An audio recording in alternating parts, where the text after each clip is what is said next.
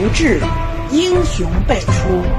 可奈何大厦将倾近黄昏。审时度势，披荆斩棘，人道是如日中天，定江山。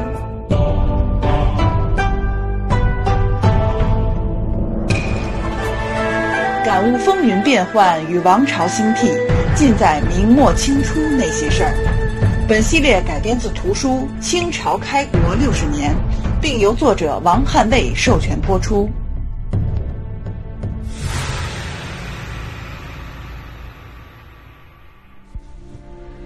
崇祯间有三叛臣，其首恶为孔有德，以先降得为败王。国变后道经屈服，欲入谒先圣庙陵。孔氏宗人何门服纳，且斥其冒称圣意。崇祯四年八月初六，未完工的大凌河被金军包围，城内。粮草短缺，祖大寿、何可刚等辽东将领的精华和一万多关宁铁骑的精锐，成了瓮中之鳖。皇太极没有急于攻城，而是在城外绝壕筑墙，遏制城内明军的突围，同时发挥野战优势，将明朝。发来的救兵全部击溃，围城打援的策略被皇太极应用的是炉火纯青啊！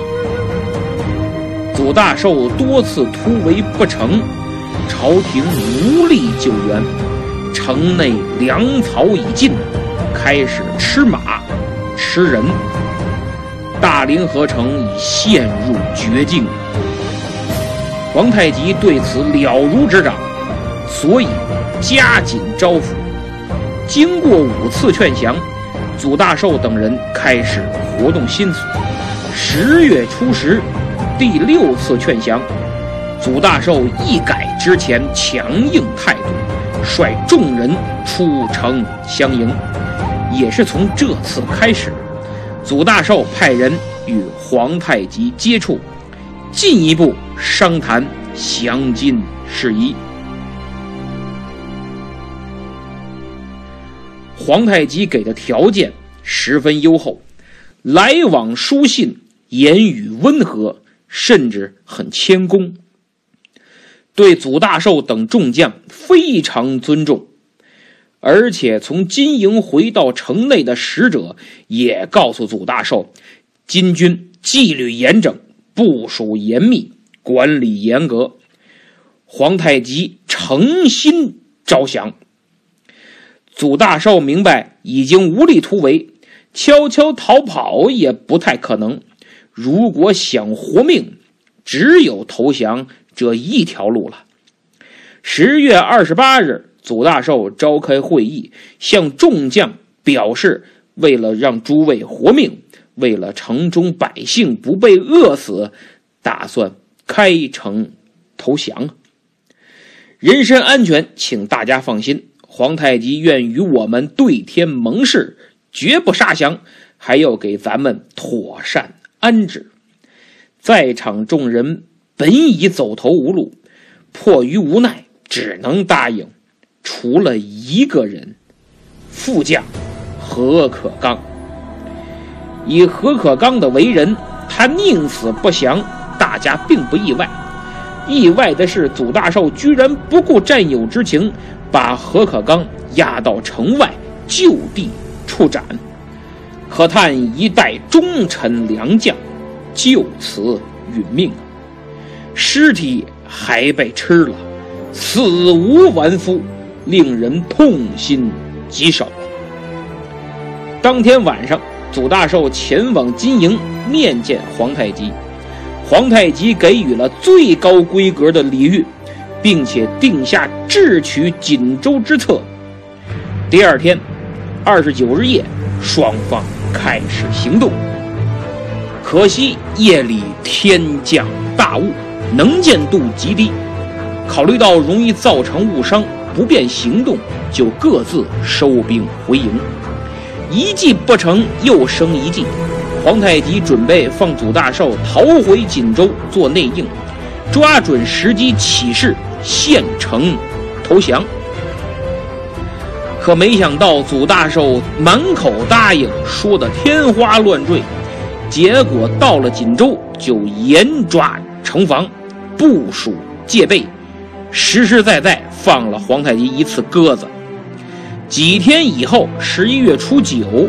祖大寿给皇太极送了封信，信上说锦州戒备森严，真没机会下手啊！我带回来的又只有二十六个人，硬来人手不够啊！等等吧，只能从长计议，我再琢磨琢磨，思考思考，计划计划，明年吧，明年一定把锦州献给大汗。另外。城中投降的军民，还望您妥善安置。我的子侄，您也多多关照。只要您对得起他们，他们一定会为大金效命出力。皇太极都气乐了，你拿我当傻子耍呢？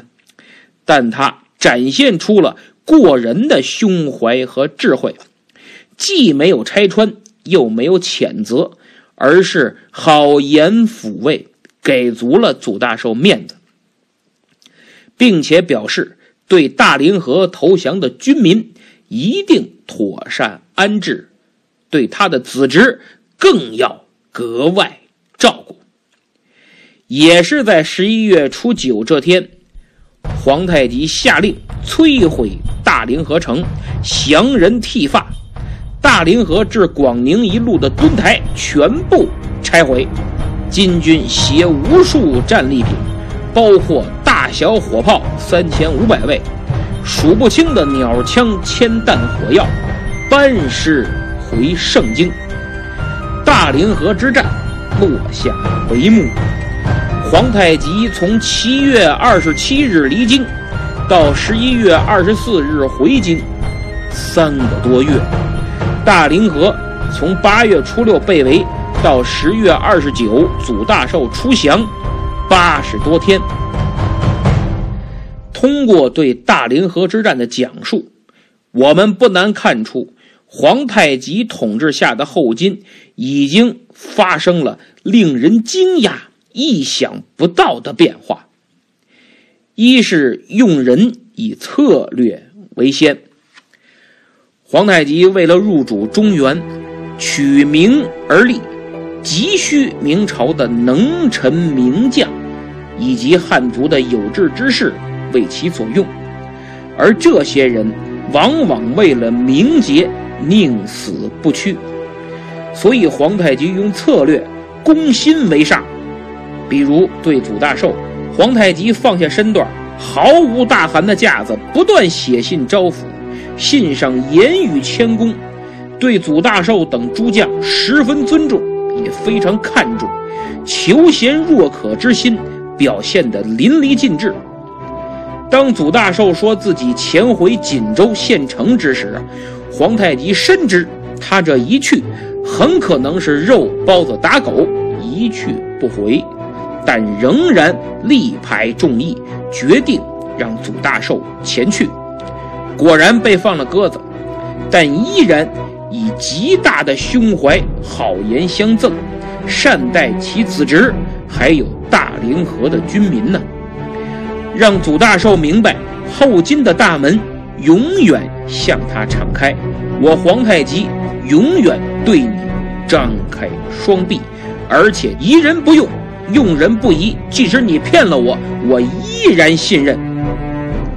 再比如常山之战，俘虏的监军张春，面对皇太极是昂立不跪，坚决不肯剃发易服。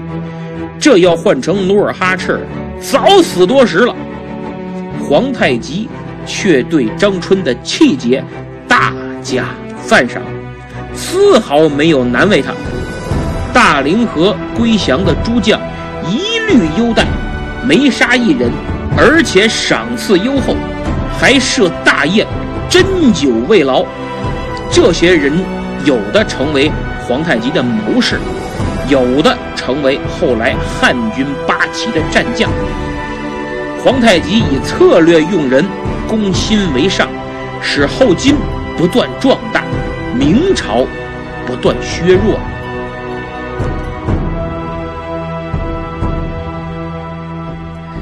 二是战法以冷热并用。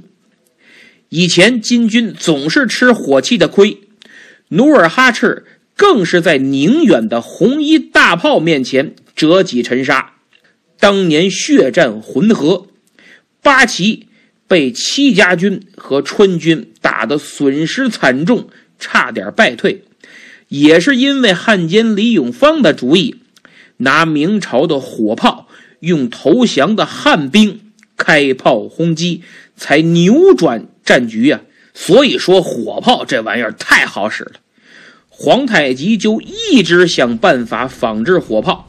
就在大凌河之战的八个月前，天聪五年的正月，后金利用几次之变，从明朝内地俘获的工匠，首次仿制红衣大炮成功。用汉人建立炮兵，由童养性带领。此后，加紧制造和练习。皇太极还在三月搞了一次炮兵检阅和演习，效果极好，大加赞赏。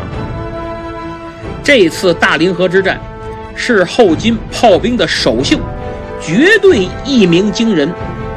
在攻打大凌河周围的墩台。和常山之战中，都发挥了重要作用。否则，那些墩台防御工事十分坚固，易守难攻，靠人打是非常吃力的。常山之战，如果不是炮兵轰跑了吴襄的骑兵，也会是一场恶战，胜败还很难说。而且在常山之战中，金军的火力。毫不逊色于明军，甚至更高。我查了一下史料，为了攻打大凌河，金军携带了八门红衣大炮，八十门大将军炮。红衣大炮属于重炮，大约一千八百斤到三千斤，炮弹重约八到十六斤。大将军炮略轻，重千斤有军事爱好者。做过对比，同时期欧洲1618年到1648年的三十年战争中，主要战役所用的火炮，在火力上与大凌河之战中金军的火力大致相当，所以金军的炮兵在当时属世界一流水平。明廷也为此十分震惊，兵部奏本中说，火器。原为中国常计，但所谓常计者，以为奴有，则我之防范可不为筹谋，以遏其将来之狂逞乎？就是我大明火器优势已经没了，人家学会了，咱们得赶紧想别的办法，未雨绸缪，否则以后更打不过了。大凌河之战后。皇太极更重视炮兵，大批制造红衣大炮，为后来入主中原、统一全国起了重要作用。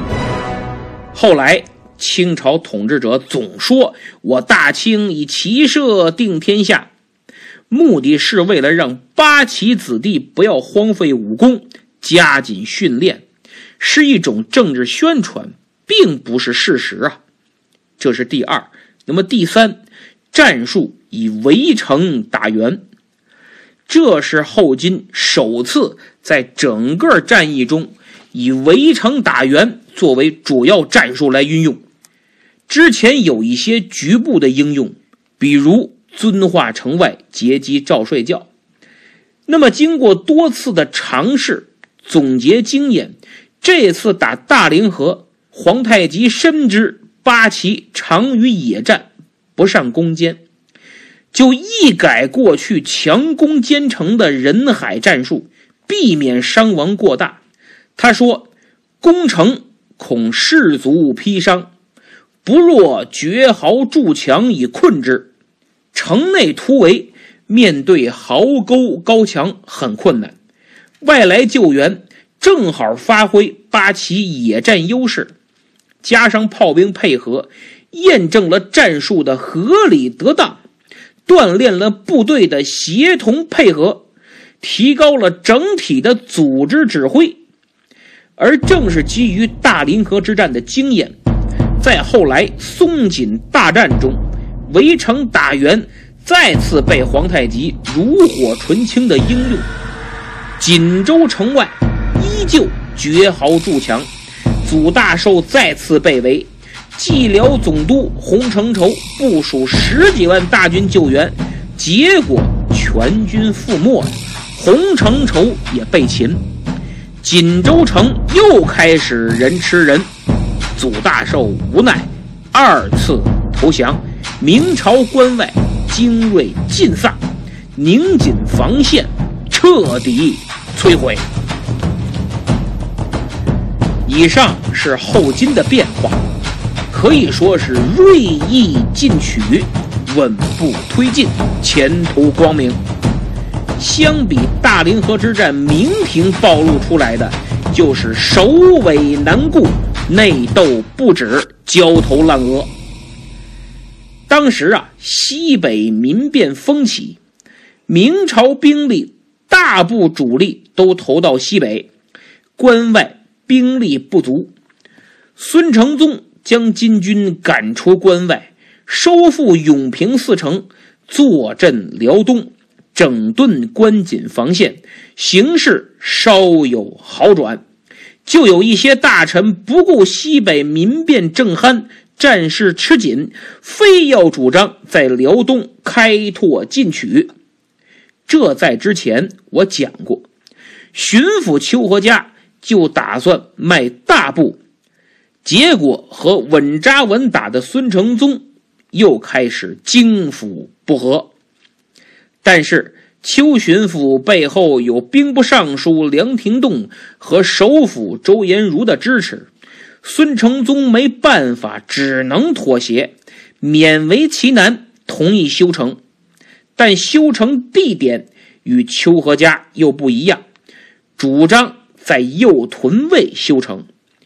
经过后来我多方考证、仔细分析，认为孙承宗。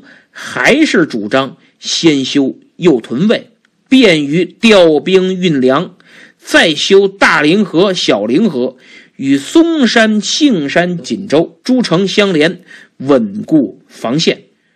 周延儒和梁廷栋明知邱和嘉的方案不可行，但也没有完全采纳孙承宗的计划。你不是说修右屯卫必修大凌河吗？互为犄角，互相策应，那先修哪个都行，就大凌河吧。所以之前我说孙承宗主张修右屯卫，必先修大凌河城来保护。看来啊，这是不对的，是周延儒和梁廷栋定的修大凌河。孙承宗的方案虽被采纳，但没有完全采纳。而且在合理范围内稍作调整，孙老师呢只能忍，毕竟大凌河城你也同意修嘛，只是和右屯卫谁先谁后的问题。于邱和嘉而言，心里也平衡点你的方案不可行，孙承宗的计划也没全执行，算给点面子。而也正因为如此，修大凌河。也被认为是孙承宗立主，大凌河之败的脏水也一个劲儿往孙老师的身上泼，至今也如此。那么，修不修成互相吵，决定修了在哪儿修也吵，定了在哪儿修，修的过程中也吵，最后烂尾停工了。停工以后，大凌河守不守？守就有增兵增粮，不守就要赶紧撤。结果是邱和嘉让守，但没增兵运粮；孙承宗让撤，但邱和嘉不同意，军队就撤不了，只能坐等金军围城。等开打了，孙都师与邱和嘉意见又不一致，互相配合不协调，致使接连失误。出兵的日期是一改再改，给金军足够的时间部署。常山之战，明军四万，后来有学者考证说也就两万，但这两万人如果指挥得当，与城内守军配合，祖大寿突围还是没问题的。可结果是皇太极打宋伟的营地，吴襄看着。等打吴襄，宋伟看着，就算宋伟重火器多，一动不变，吴襄都是骑兵为主，动动总可以吧？结果被个个击破，全军覆没。所以《明史·孙承宗传》里说：“何家吕义时期，伟与襄又不相能，遂大败于常山。”上次说到，祖大寿到了锦州，一方面部署加强防御，一方面向朝廷汇报情况。对于何可刚的死，说成是他为了报答孙格部的恩情，不忍大家饿死，所以自杀，让大家吃他的肉以活命。这当然不是实情。然而，真实情况仅仅是他挡了祖大寿等众将的生路吗？就算他不同意，把他捆绑起来献于皇太极，杀剐存留，由后金大汗决定，何必自己背个杀害战友同僚的罪名呢？祖大寿这个人从来不做赔本的买卖。更不会做无谓的牺牲。我想，真相就在《清太宗实录》里那句：“可刚颜色不变，不出一言，含笑而死。”首先，面不改色，也不多言，固然因忠义慨然；其次，这之中也许还有隐情啊。我认为。把祖大寿所有的行动和表现连到一起想，他这次降金绝对是诈降，不是真降。祖大寿是想让大凌河城中的军民百姓活命，自己伺机逃跑。刚才我说了，祖大寿是个很实际的人，不做无谓的牺牲，困守城池，最后一死固然成全名节。但在城中百姓军民的生命面前，名节值几个钱呢？他不像后来的史可法那样，自己当忠臣，抱着必死的决心，还挟持着扬州百姓，谁也不许逃出城，一起为明朝殉节。最后城破，扬州被多铎下令屠城十天，史称。扬州十日，几世繁华的江南名城，化作废墟之地，血流成河，八十万人惨遭屠杀，成千上万的女子被掳走。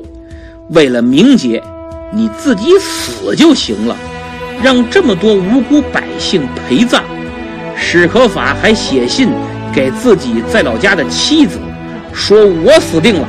你也别活了，你也得死，赶紧死！他把名节看得比生命重，这没问题，令人敬佩。但你不能强迫别人也死，这么多人的生命，在他眼里视如草芥。明朝这路人很多，受理学毒害很深。海瑞也是，就因为海瑞五岁的女儿手里拿了一块。家中男仆给的糕饼，大骂女儿说：“男女授受不亲，你懂不懂？你就这么饿，这么馋？你说一五岁的小女孩，她懂什么呀？”骂完了还不算，把闺女关屋里，活活饿死了。像这种打着道德的旗号去杀人，某种程度讲，更可恶，因为他们以仁义之名行杀人之实，还留下万古之方啊！祖大寿不是这类人，他知道名节重要，但生命更重要。名节固然要坚守，但当活都活不了，命就比名节重要。更何况，辽东将领他是第一人，如果他死了，谁能替大明撑起辽东军事集团？他可以死，但只能换来数倍利赚和辽东军事体系的崩溃，成虚名而遭实难。他要活，辽东需要他，大明也需要他，所以他打算诈降，保住性命。保全城中军民，然后找机会跑回大明，继续守辽。其实皇太极也怕他诈降，也猜到了。祖大寿一面说投降，一面建议说攻打锦州，皇太极就更加怀疑。所以为了打消疑虑，祖大寿必须要下更大的本儿。我猜。祖大寿肯定私下跟何可刚说了投降之事。何可刚的性格，他绝对是既理解又想保名节。你们投降可以，我何可刚绝不投降。但不投降，就只有死路一条。既然必死，那么就让我的死助你。一臂之力吧，这才有何可刚效仿樊无期，为成全荆轲而将首级献上。他也为了使皇太极打消疑虑，而故意死于祖大寿的刀下。只有杀了祖大寿的亲密战友，皇太极才会相信，杀别人都不够档次。我猜想。杀何可刚的时候，祖大寿心里一定在滴血，比杀自己都难受。何可刚之所以含笑而死，我想他一定是毫无挂念，因为既保存了自己的名节，又帮了祖大寿最关键的忙，还保全了城中军民的性命，所以才。含笑而死！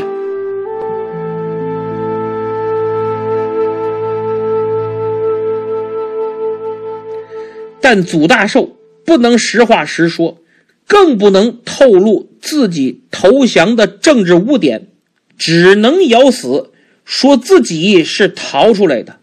何可刚以大义自杀殉国，让我们吃他的肉。救我们大家的命。巡抚邱和嘉怎么琢磨，怎么觉得这其中必有隐情，没那么简单。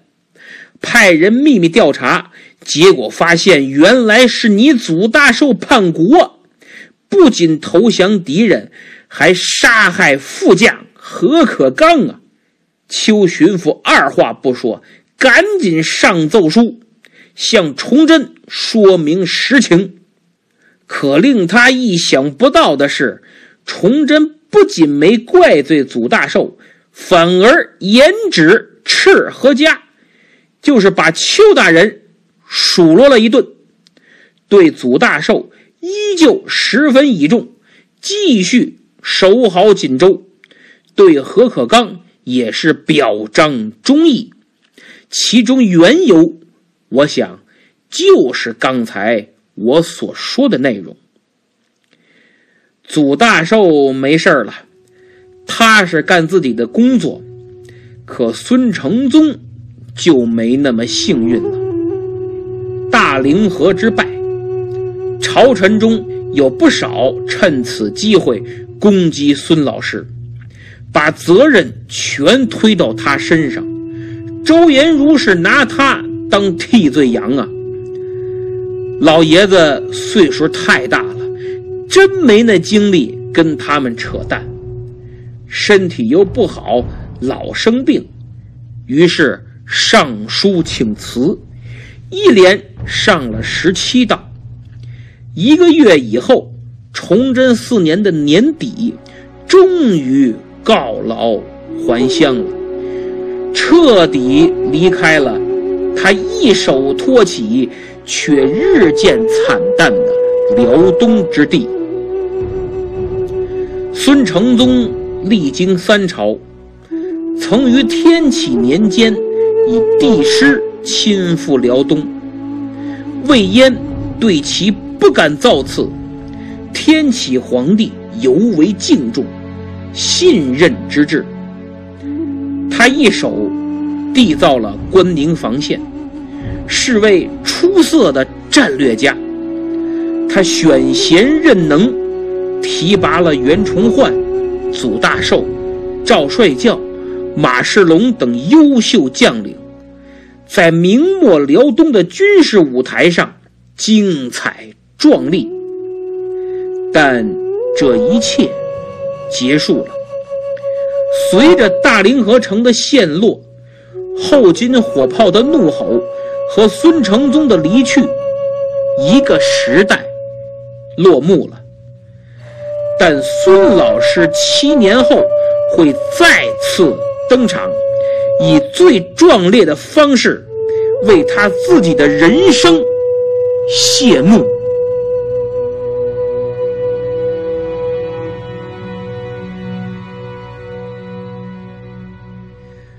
孙承宗的走，令后金意想不到。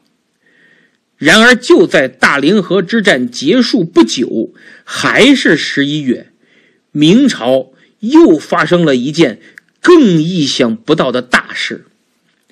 事情还得从大凌河城被围说起。当时情况紧急，孙承宗组织救援，同时兵部也传令。命登莱巡抚孙元化派兵救援。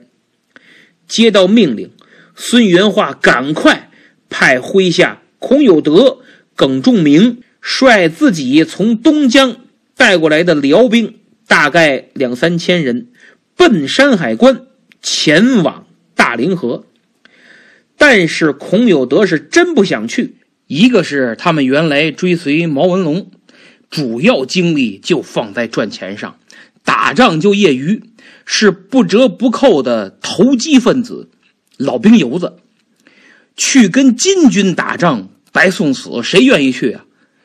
再一个，孙元化对孔有德的辽兵啊，采用新方法训练，装备了新武器、新火炮。孙巡抚急于向朝廷展现成果。所以他们携带很多重火器，走陆路只能靠人力和牛马来拉，太费劲儿。整个部队里满腹怨言，史书记载叫勉强前赴，沿途观望，就是走的奇慢，走三步退两步，走四步退三步。就盼着传来消息，说仗打完了，大家返回吧，不用去了。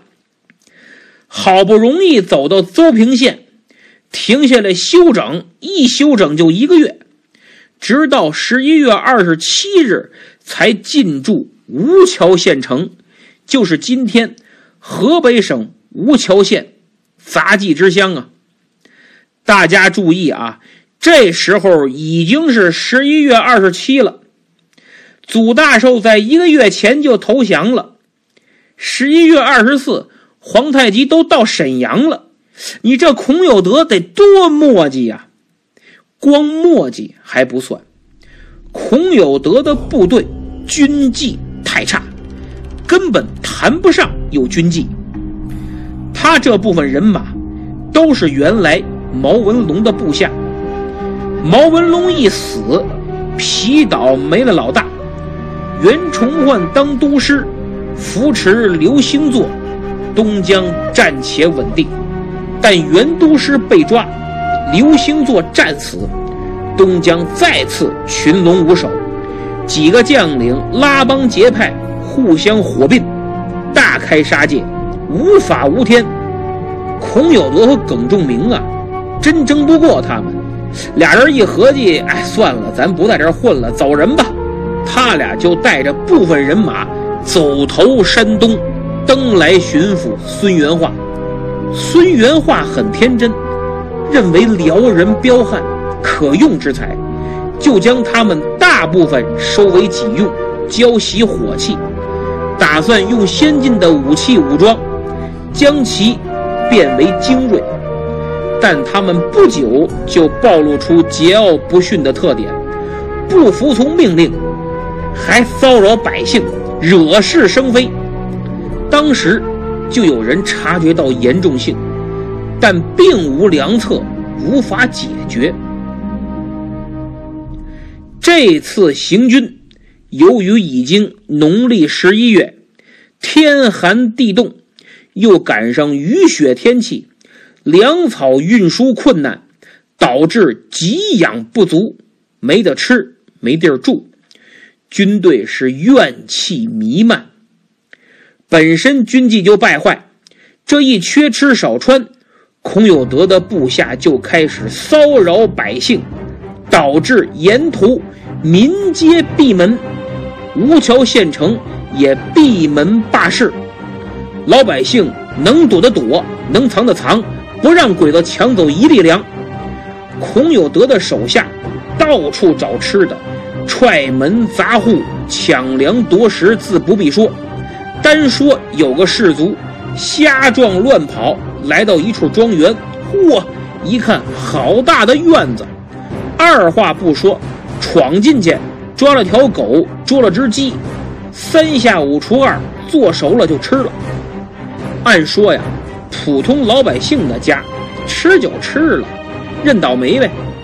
但这座庄园的主人可不是普通人，是有名的乡绅。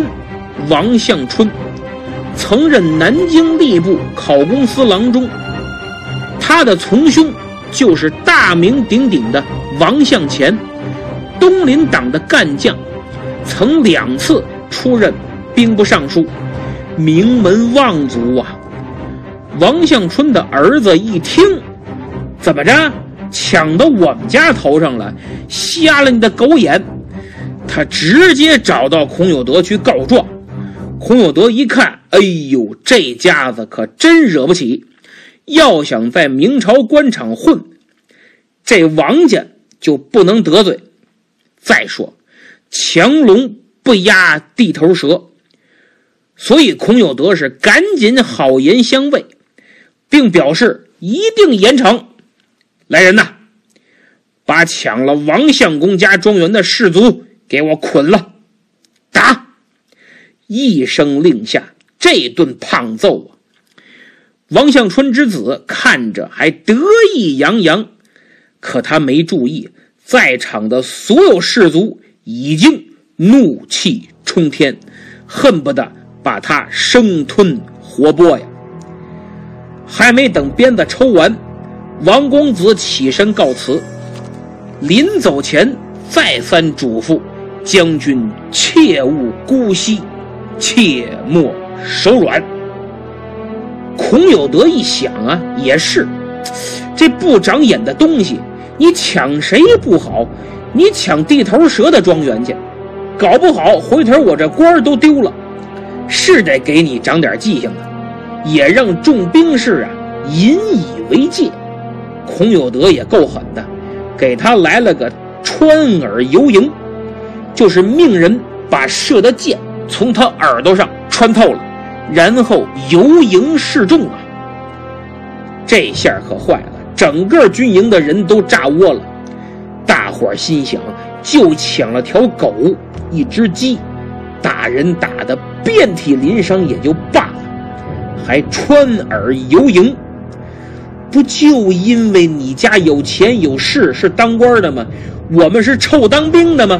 要没我们打仗不要命？哪有你们锦衣玉食、作威作福啊？所以这种怨气、戾气，随着游营示众，传染到了每个角落。大伙本来就又饿又冷，再加上气，终于忍不住了。有几个人一挑头，大家呼啦一下子就直奔那王家庄园去了，见人就杀，见东西就抢。王向春的儿子算跑得快，死里逃生。抢劫过后，一把火就把王家庄园给点了。